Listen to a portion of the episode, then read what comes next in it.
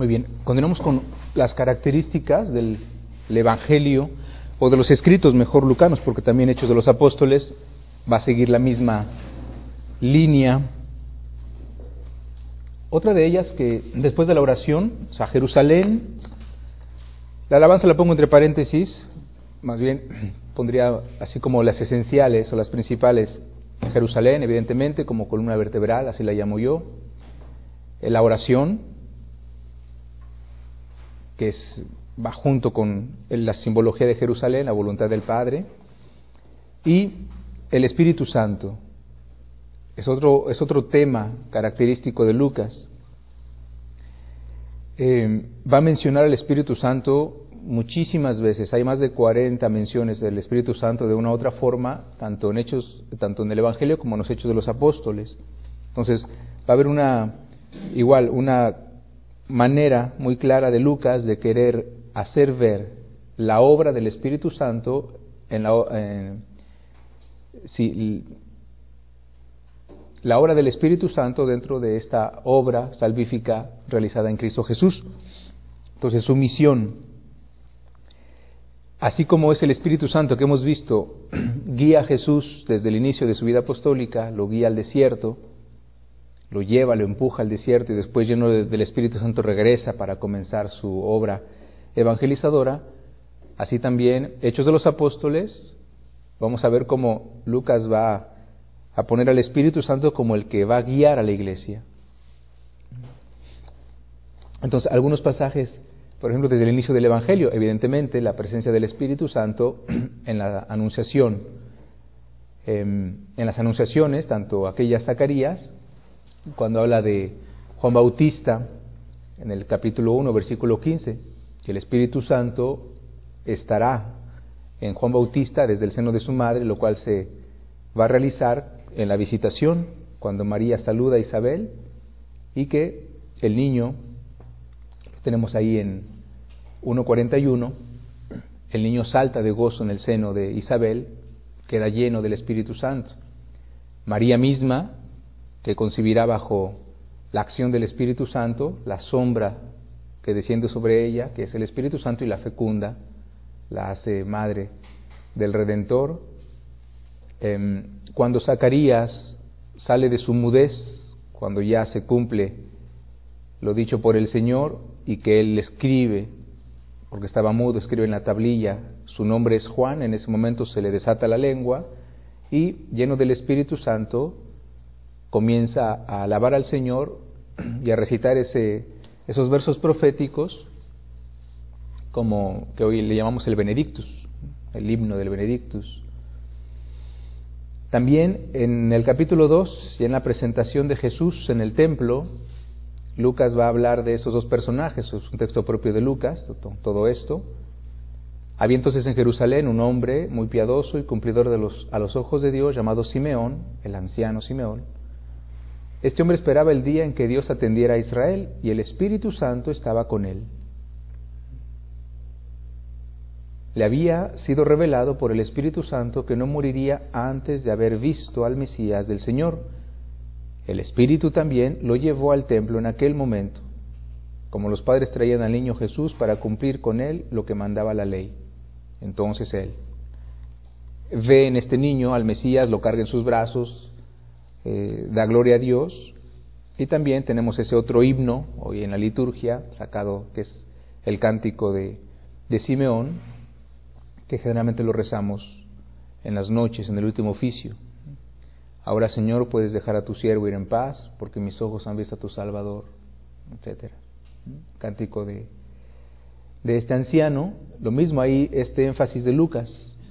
El Espíritu Santo estaba con él, el Espíritu Santo le revela que no va a morir antes de ver al Mesías del Señor, y el Espíritu Santo también lo lleva ese día al templo, lo empuja. a un hombre finalmente dócil, lleno del Espíritu Santo y dócil a sus inspiraciones. Em, otros textos, como ya hemos visto en el bautismo del Señor, Jesús también esto va a ser característico de Lucas porque si vemos en paralelo los relatos, estos mismos pasajes, por ejemplo, el bautismo en Marcos en o en Mateo no van a hacer este énfasis, esta mención explícita del Espíritu Santo como tal. Y Lucas sí. Jesús volvió de las orillas del Jordán lleno del Espíritu Santo y se dejó guiar por el Espíritu Santo a través del desierto. Solamente Lucas lo dice así. En 4.14 Jesús volvió a Galilea con el poder del Espíritu y su fama corrió por toda aquella región.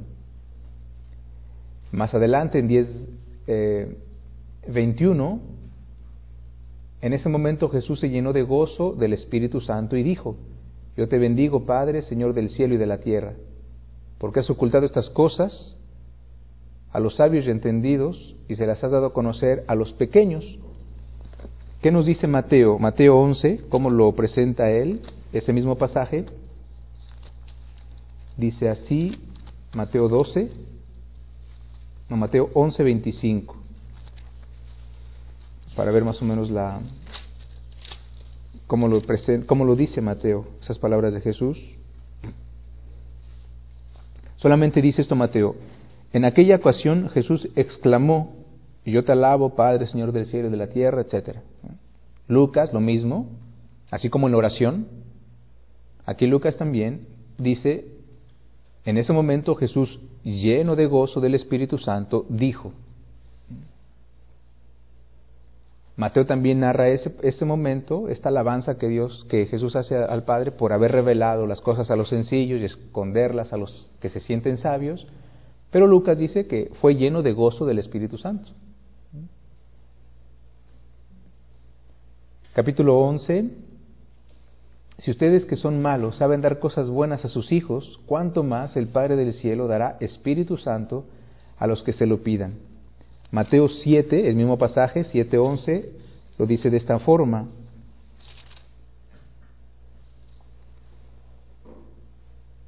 Pues si ustedes que son malos saben dar cosas buenas a sus hijos, con cuánta mayor razón el Padre de ustedes que está en el cielo dará cosas buenas a los que se los pidan. No menciona el, el Espíritu Santo, Lucas sí. Mismas palabras de Jesús, pero él dice cuánto más el Padre del cielo dará Espíritu Santo a los que se lo pidan. Hablando de la oración de petición. Le pedimos al Padre, pero el Padre nos quiere, nos quiere dar algo especialmente, que es el Espíritu Santo. Porque estamos hablando de la oración y de la petición. Santiago en su carta dirá que oramos, pero oramos mal. Pedimos, pero pedimos mal. Porque pedimos según nuestras pasiones sea, según nuestros criterios mundanos. Y Pablo dirá en la carta a los romanos que nadie sabe orar como se debe, que es el Espíritu Santo el que viene a nosotros y con gemidos inefables grita, Abba, Padre. Entonces, aquí también Jesús nos dice que en tu oración de petición le pidas al Padre lo que Él te quiere dar en primer lugar, el Espíritu Santo, para que Él realmente haga de tu oración una oración agradable a Dios. Que sea una oración venida del Espíritu y no solamente de tus necesidades humanas y con tus criterios humanos que pidas. Entonces, pedir al Espíritu Santo en oración. Más adelante en el capítulo 12 cuando los lleven ante las sinagogas, los jueces y las autoridades, no se preocupen de cómo se van a defender o qué van a decir. Llegada la hora, el Espíritu Santo les enseñará lo que tengan que decir. Dice Jesús también. Ahí igual el, el énfasis, el Espíritu Santo que viene también en ayuda, que pone en, nuestras, en nuestra boca las palabras que tenemos que decir cuando estamos llevados, como cuando somos llevados a, a juicio, ¿no? O que nos preguntan. Eh, bien, solamente algunos pasajes que ahí les di, son mucho más, evidentemente, son solamente las líneas o características. Eh, hay muchísimos más textos, evidentemente, pero como ejemplos, eh, yo pienso que son suficientes. Em, ¿Tiene una pregunta? Lo que pasa es que quería preguntar, ¿por qué es el único evangelista que nos habla de la forma corporal de la presencia del Espíritu Santo en forma de paloma. ¿No es importante mencionar esta parte? No es el único, también lo habla, ¿También? también lo dice Marcos y Mateo. Ah, ok. Eso lo dicen los tres, igualitos, Ah, ok. igualitos. En el bautismo lo que Lucas dice de diferente es la oración, Ah, mientras estaba en oración. Pero los tres, única referencia de la presencia, digamos, que él dice, parecía como forma de paloma, ¿no? los tres lo dicen. Ah, correcto. Eso no es propio Lucas, eso lo dicen Marcos y Mateo también. Ok. Pero digo, no es importante mencionarlo, porque es la única forma que tenemos de... Es que ahorita no estoy en, en- en ese punto, o sea, por eso no lo menciono y hago énfasis porque no estoy en eso. ¿no? De acuerdo. Em, la estructura del Evangelio de Lucas em, lo podemos así dividir. De hecho, si se van a sus Biblias grandes, donde ya está un poquito en las introducciones, el- cómo, cómo está repartido el Evangelio, cómo está estructurado, más o menos van a tener, grosso modo, esa, esa, estructura en cinco partes. La primera, la introducción, los primeros dos capítulos la introducción, que es el Evangelio de la infancia de Jesús. También aquí recuerdo, ya lo que ya les dije con Mateo, queremos conocer los relatos de la infancia de Jesús, pues igual, ni Marcos ni Juan, solamente Mateo y Lucas. Los dos primeros capítulos de Lucas son todo lo que nos narra desde las anunciaciones hasta la edad adulta, según los criterios hebraicos de la época, de Jesús a los 12 años. Al final del capítulo 2, Lucas va a concluir con eh, el niño Jesús perdido y hallado en el templo. Y a partir del capítulo 3, comenzamos entonces ya con el misterio Galilea. Hace un brinco ya de 12 años, de más de 12 años, donde ya Jesús a los 30 aproximadamente también, según eh, al menos la tradición, y comienza entonces su vida apostólica. Capítulo 3, el ministerio de Jesús en Galilea. Sale a predicar en toda la región. Hasta el capítulo 9, como ya les dije, en el 57, 9.57 hasta el 18.17, otra vez ese regreso a Jerusalén, esa gran subida a Jerusalén, para ya cumplir la obra encomendada por el Padre. Después viene la llegada a Jerusalén a partir del 18 hasta el capítulo 23, donde es la llegada a Jerusalén, la entrada triunfal y la agonía en el huerto, la última cena, la pasión. Capítulo 23.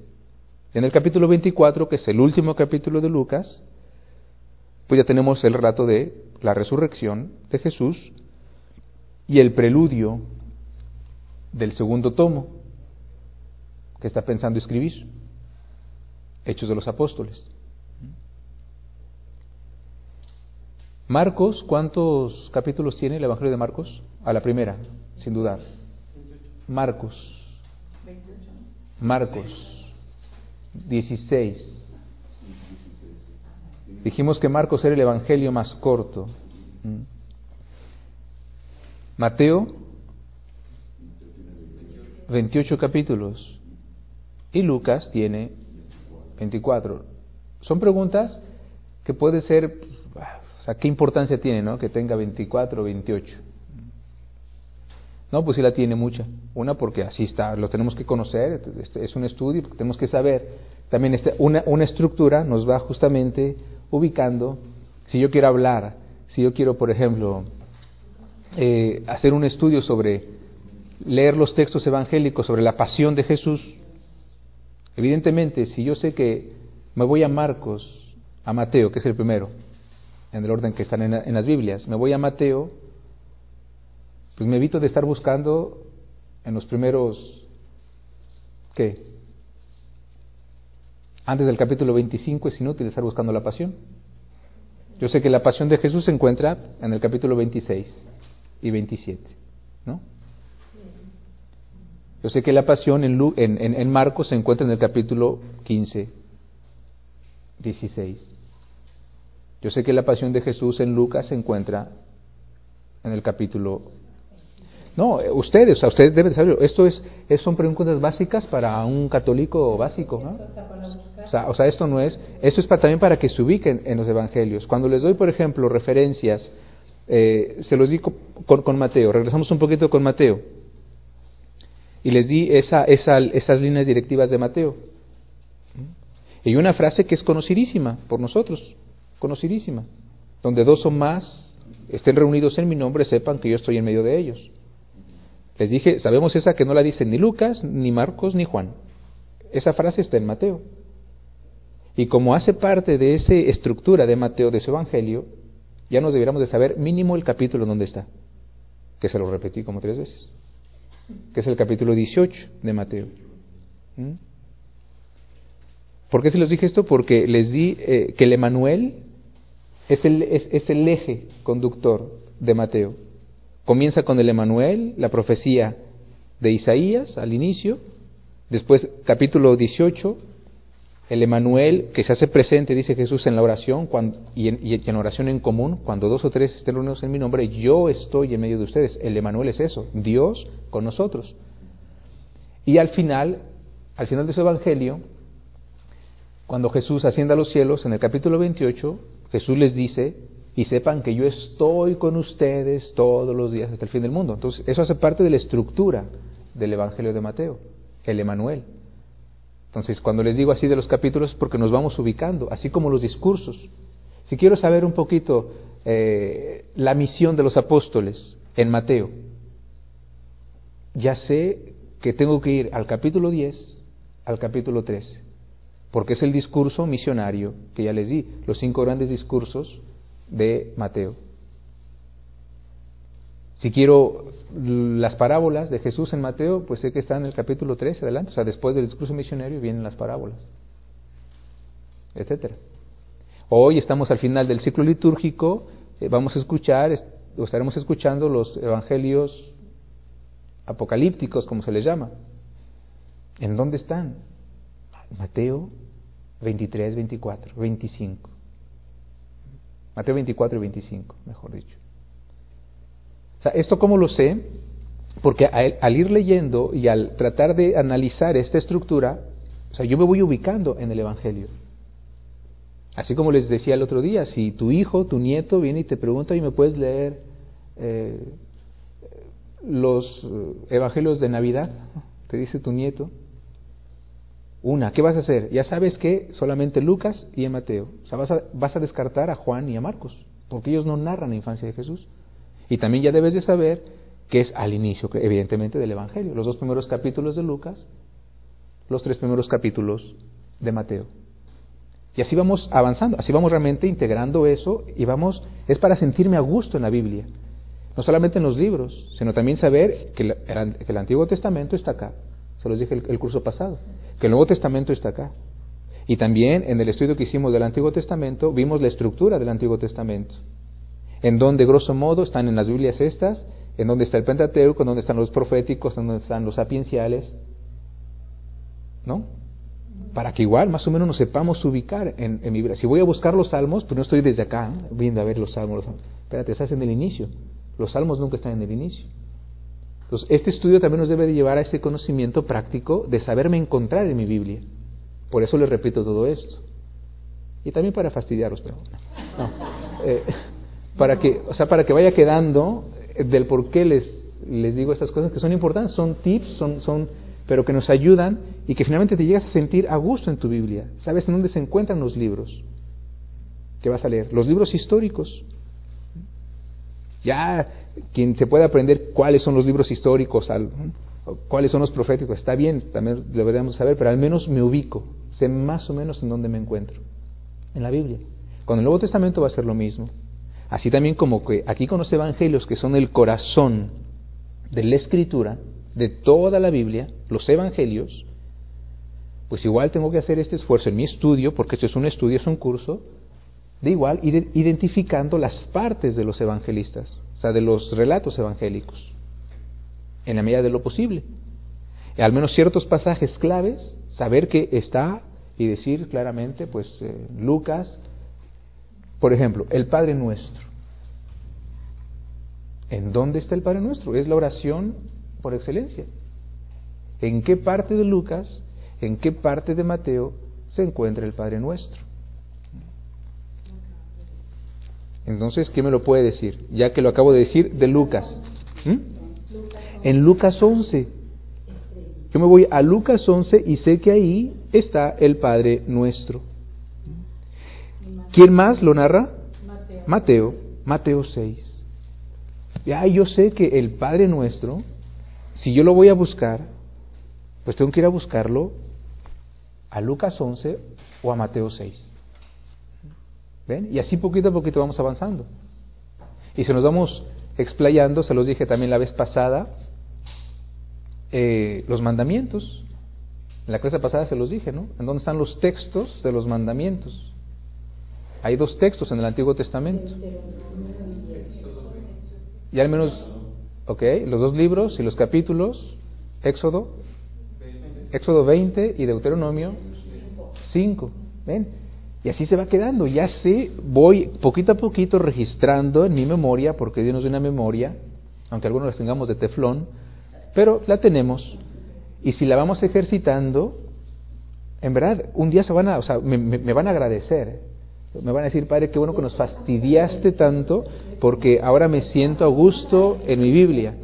Ahora sé, o sea, ya no estoy perdido. Ahora sí sé más o menos ubicarme. Para eso les digo todo esto. Para eso los fastidio. Muy bien. A ver, pasamos a otra. Otras características de San Lucas. Eh,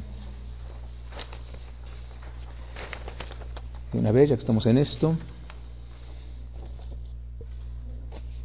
Esta, que es, no, no es una menor, es importante. Lucas es el único evangelista que hace también un énfasis muy particular, que utiliza esta palabrita, soter, que significa Salvador.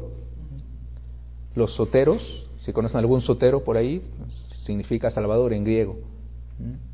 Entonces Lucas también es aquel que utiliza esta palabrita mucho más que, que, los otros. Él se propone así también presentar a Jesús de una manera explícita como el Soter, el Salvador. Eh, es el único de los sinópticos en utilizar esta palabra, la emplea tres veces. Está en capítulo 1, 47, capítulo 2, 11 y capítulo 2, 30. Y en los Hechos de los Apóstoles la va a mencionar, o sea, la va a escribir también cuatro veces, siete veces en total en sus escritos. Juan, por ejemplo, solamente le emplea una sola vez la palabra soter, en 4.42, en el relato de la samaritana. Em, Mateo comienza su evangelio con la lista de los antepasados de Jesús. Eh, Lucas la coloca después del bautismo y hace remontar esta hasta Adán para quizás así insinuar también esta universalidad de la salvación, el Salvador del mundo. Entonces, el tema de la salvación universal, también Lucas, como el universalismo, justamente que va de par, eh, es esto, es la salvación traída por Jesús, Él es el Salvador, y pues lo va a insinuar de una manera muy discreta pero clara aquí y allá en el, en el Evangelio o en los Hechos de los Apóstoles. Em, otra característica de Lucas, los pobres y humildes y los marginados. El anuncio, los grandes anuncios de Dios a su pueblo y en el Evangelio son siempre a los más pequeños que Lucas los presenta como los más receptivos.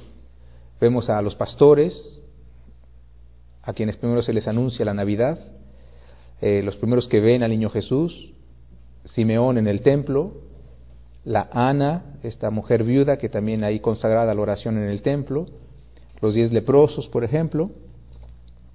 Otra característica que también se ha, se ha, visto en, particularmente en, en Lucas, esta esta luz, este énfasis que hace también sobre pobres, humildes y marginados. Las mujeres es otro, otro detalle de San Lucas. Lucas es consciente de los estragos del pecado en el corazón del hombre y de la mujer. Y es consciente del machismo. de la degradación de la mujer, no solamente en la cultura semítica, sino en general. Sabemos que es uno de los grandes estragos del pecado. Es. Entonces Lucas también va a ser el único evangelista, el único sinóptico que va a mencionar explícitamente a las mujeres que seguían a Jesús, que vendieron sus cosas y que seguían, que las ponían a disposición de Jesús y de los apóstoles y que los servían. Es eh, Lucas 7, 17, y dice esto, 17, Aquí, te, aquí puse un error, porque puse 17, 11, ¿verdad? como que no va. Mejor 11, 17. Es un texto propio de Lucas que es la sanación de, o la resurrección, mejor dicho, de la viuda de Naim, del hijo de la viuda de Naim. Cuando Jesús llegó a esta ciudad, sacaban a enterrar a, un, a enterrar a un muerto, era el hijo único de su madre, que era viuda, y mucha gente del pueblo la acompañaba. Al verla el Señor se compadeció de ella y dijo, no llores. Después se acercó y tocó el féretro. Los que lo llevaban se detuvieron. Jesús dijo entonces, joven, te lo mando. ¿Saben? Se me hace que me equivoqué. ¿eh? Sí, no Me equivoqué de pasaje. ¿Cómo no? Sí, lo que estoy leyendo ahorita sí. No, yo eh, ahí quise poner otro pasaje que era eh, particularmente cuando hace mención de las mujeres, del séquito de las mujeres que siguen a Jesús y ahí, no sé, se me cuatrapió el... el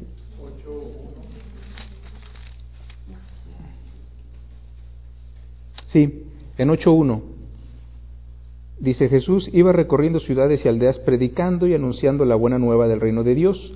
Lo acompañaban los doce y también algunas mujeres a las que había curado de espíritus malos o de enfermedades. María, por sobrenombre Magdalena, de la que habían salido siete demonios, Juana, mujer de un administrador de Herodes, llamada Cusa, Susana, y varias otras que lo atendían con sus propios recursos.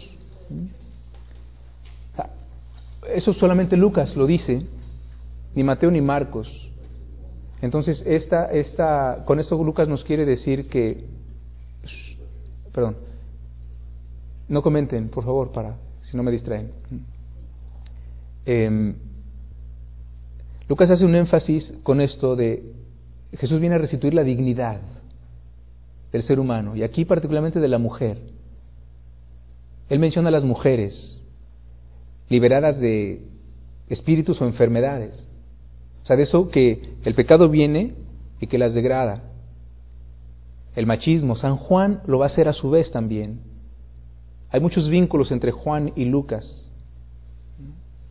San Juan capítulo 8, que es una perícopa que solamente Juan tiene, bueno, acá está el Evangelio de Juan, evidentemente, pero esta perícopa de la mujer adúltera, famosa mujer adúltera, ¿no? que traen ante Jesús para apedrearla, porque fue, porque fue encontrada en flagrante delito de adulterio. Flagrante delito quiere decir, la agarramos en la cama con el tipo. Eso quiere decir. Te la traemos. La ley dice que hay que apedrearla. ¿Tú qué dices? Y Jesús agacha y escribe con el dedo en el suelo. Le encontramos en flagrante delito de adulterio. Si nos vamos a ver el libro del Deuteronomio, donde están e, e, estas leyes, en el Levítico, estas leyes, sí, de Moisés, sobre los adúlteros, la ley dice los dos, a los dos los agarran, los apedrean. Y esos tipos solamente le llevan a la mujer.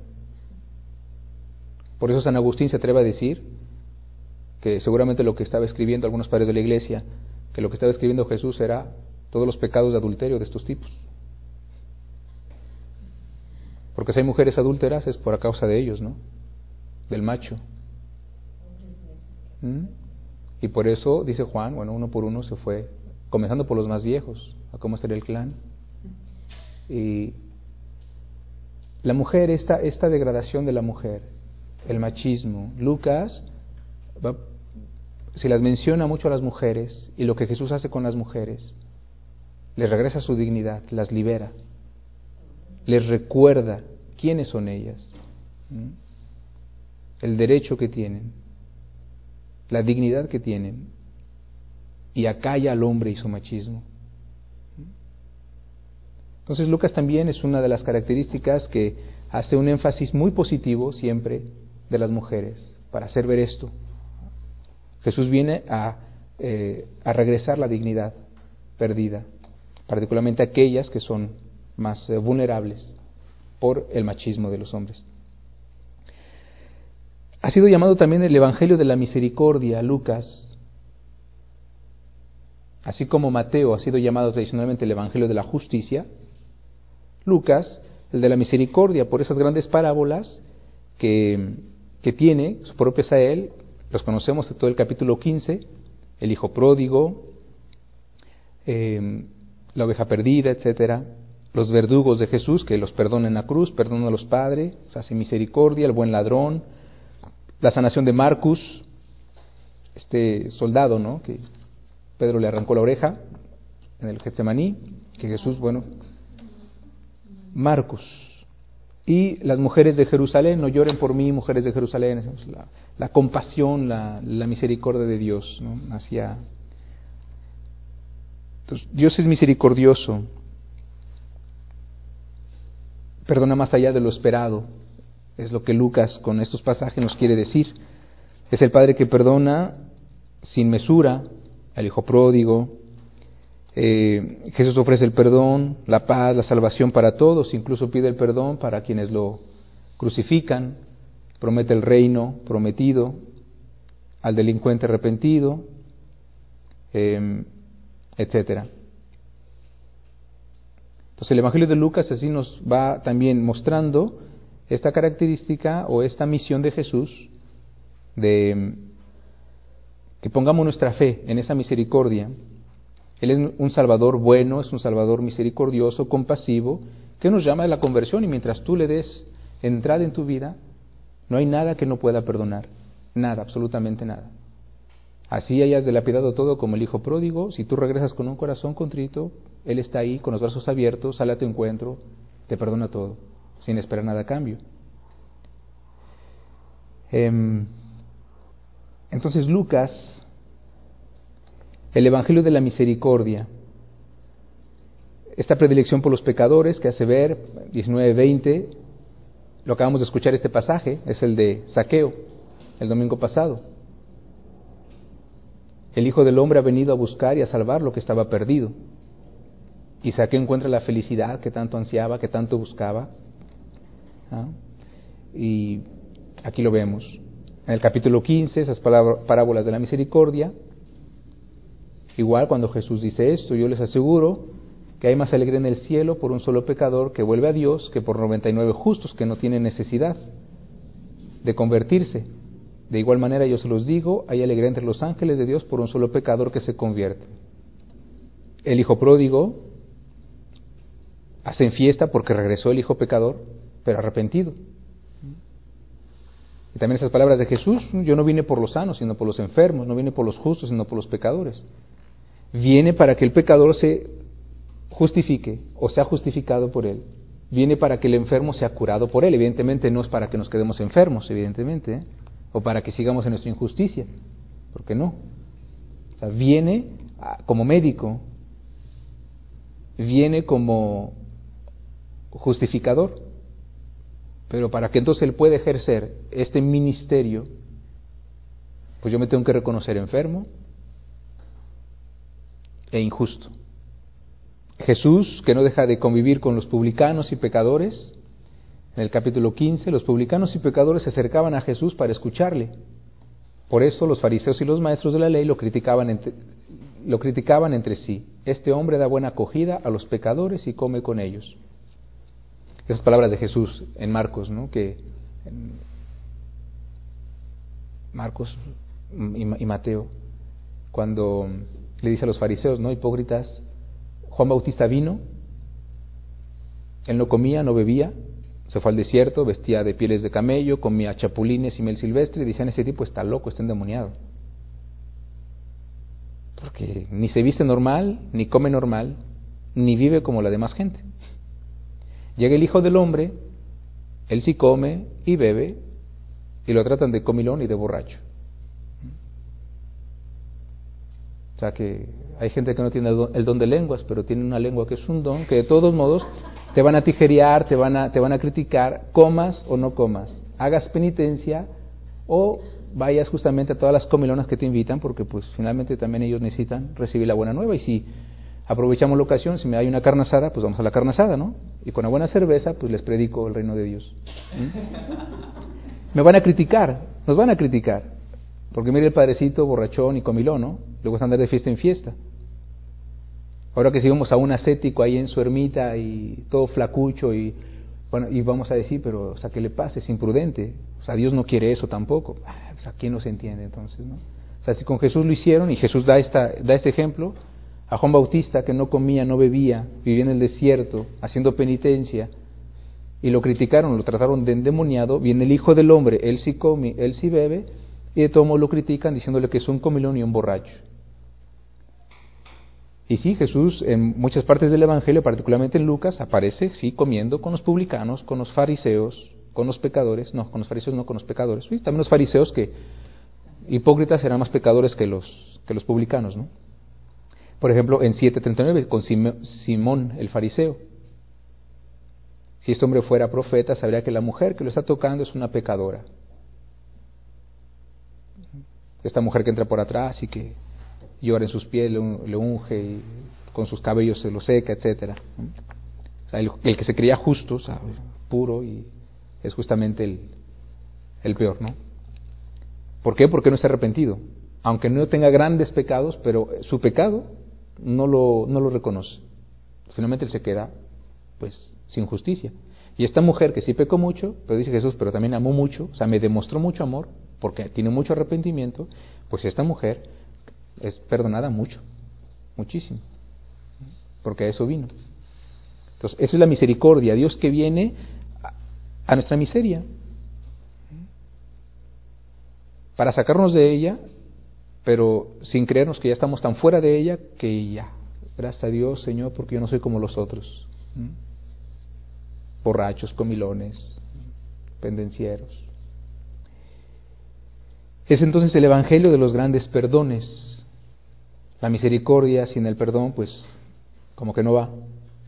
Y tenemos esos pasajes eh, propios en el Evangelio de Lucas, como esta pecadora, de la cual estoy hablando en Lucas 7, en la casa de Simón el, fariseo, Saqueo, que lo vimos la semana pasada en el Evangelio, el capítulo 19, los verdugos perdonados por Jesús en la cruz, capítulo 23, el buen ladrón, también capítulo 23, que es la pasión y muerte de Jesús, ese capítulo.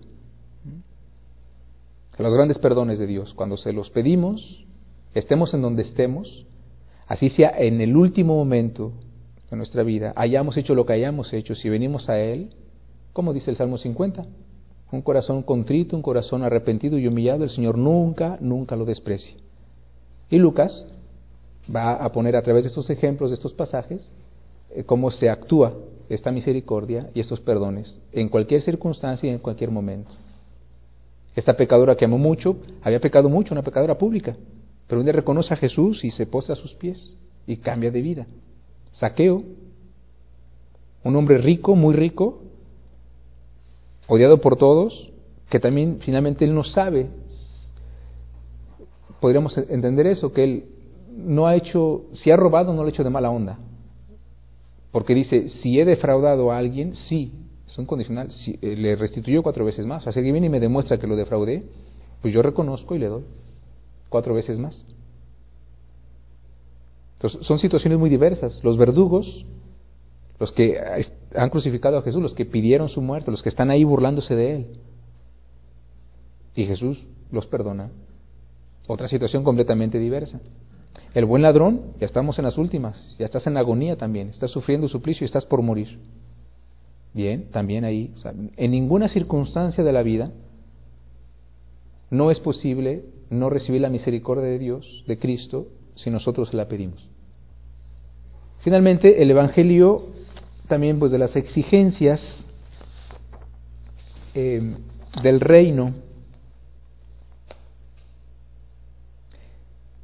Si alguno quiere venir a mí y no se desprende de su padre y madre, de su mujer e hijos, de sus hermanos, de sus hermanas, incluso de su propia persona, no puede ser discípulo mío. El que no carga con su propia cruz para seguirme luego no puede ser discípulo mío. Esto vale para ustedes. El que no renuncia a todo lo que tiene no podrá ser discípulo mío. O sea, nos dan ganas de decirle a, Lucas, ya, no se lo hizo una vez, ¿para qué lo repites tanto? Justamente pues para hacer énfasis de que de que es el camino de la exigencia evangélica, la renuncia a todo, por el reino de los cielos, evidentemente, o sea, por Cristo que nos restituye cien veces más. Vendan lo que tienen, repártanlo en limosnas, hagan junto a Dios bolsas que no se rompen de viejas y reservas que no se acaban. Allí no llega el ladrón y no hay polilla que destroce. Em, si prestan algo, a los que les pueden retribuir, ¿qué gracia tiene? También los pecadores prestan a pecadores para que estos correspondan con algo. Yo les digo más bien, amen a sus enemigos, hagan el bien y presten sin esperar nada a cambio. Entonces la recompensa de ustedes será grande. Serán hijos del Altísimo, que es bueno con los buenos y con los malos, con los pecadores y con los ingratos y los pecadores. Cuando es un almuerzo o comida, no invites a tus amigos, hermanos, parientes, vecinos, ricos, porque ellos a su vez te invitarán y así quedarás compensado. Cuando tú des un banquete, invita más bien a los pobres, los inválidos, los cojos, a los ciegos. Qué suerte para ti si ellos te no pueden compensarte, pues tu recompensa la recibirás en la resurrección de los justos. Igual, así un poquito Lucas, más que los sinópticos, más que Marcos y, Mateo, esta insistencia también sobre estas exigencias propias del seguimiento de Jesús. Y también otro, otro, como ya se los dije también en los otros evangelistas, igual en su lectura de ellos, es bueno que vayamos distinguiendo los textos propios de cada evangelista.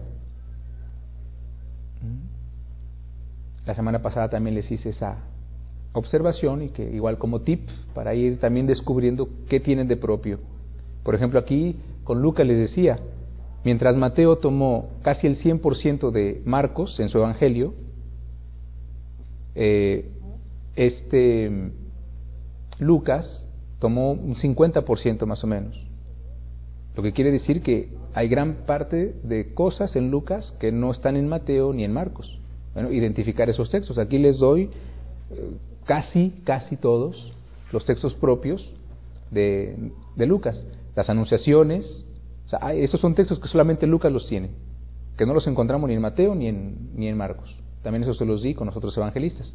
Si los vamos teniendo, los pueden ir identificando en sus Biblias, los van encerrando así en, en cuadrados o en círculos con rojo, para que cuando lo vean digan, ah, esto es un texto propio de este evangelista. O sea, esto no, solamente está aquí, no lo dice Mateo, no lo dice Marcos. Las anunciaciones, Juan Bautista y Jesús. La visitación a Isabel, evidentemente, el Magnífica, solamente Lucas, que es quien nos narra todo esto. El nacimiento de Juan Bautista, solamente Lucas. El nacimiento de Jesús eh, como tal, al menos de esta manera única como Lucas lo dice, mucho más explícita que Mateo. La presentación en el templo, Jesús perdido en el templo, capítulo 2. La pesca milagrosa en el Dukin Altum en el capítulo 5, la resurrección del hijo de la vida de Naim,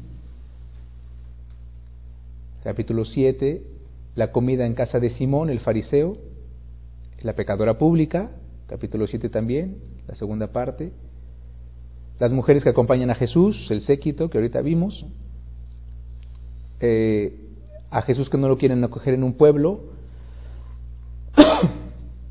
en el capítulo 9, Em, el buen samaritano, también una de las parábolas conocidísimas, ¿no? Pues solamente Lucas lo narra, el buen samaritano. Capítulo 10, no está en Mateo, no está en Marcos. Marta y María de Betania, los amigos de Jesús, las amigas de Jesús, es un evangelio también conocidísimo, ¿no? Marta, Marta, tú te agitas y te inquietas por muchas cosas, una sola es necesaria. Bueno, pues está en Lucas 10, 38. La higuera que no da fruto, eh, las tres parábolas de la misericordia, la oveja perdida, la dracma, o sea, todo el capítulo 15 de Lucas, es textos propios de Lucas. Esa gran parábola del el hijo pródigo. Igual, si no lo sabíamos, si no habíamos hecho conciencia de eso, pues sí, es Lucas el que la narra, nadie más. ¿Mm? lo escuchamos cada año, cada año. Este año lo tuvimos porque tenemos el Evangelio de Lucas. Entonces, este año se tuvimos esta parábola de este, este texto del hijo pródigo. ¿Por qué? Porque en este año C estamos con el Evangelio de Lucas. O sea que el próximo año no tendremos al hijo pródigo, ni el que sigue, normalmente. A menos que haya alguna fiesta o particularmente una lectura propia que caiga esa, pero si no. El administrador astuto, el rico y Lázaro, los diez leprosos, la venida del reino de Dios, la oración incesante, el juez malo, que lo acabamos de tener también hace dos domingos, la oración del fariseo y del publicano, que también la acabamos de tener, el buen ladrón, los discípulos de Maús, textos propios de Lucas, que no narra Mateo, que no narra Marcos, que no narra Juan. ¿Mm? Entonces, eso también se lo doy como, como tips si ustedes van tomando cada vez que van leyendo sus, el, el, Evangelio, si están en Lucas, bueno, pues yo sé que ahí me encuentro un texto propio, pues lo voy, le puedo poner, no sé, lo, lo enmarco con rojo, para saber que justamente es un texto que solamente está en Lucas, o en Mateo, o en Marcos, lo que esté leyendo. San Juan, no lo hagan porque San Juan todo, San Juan todo es propio. O sea, San Juan es punto y aparte. Aquí hablo de los sinópticos, Mateo, Marcos y Lucas.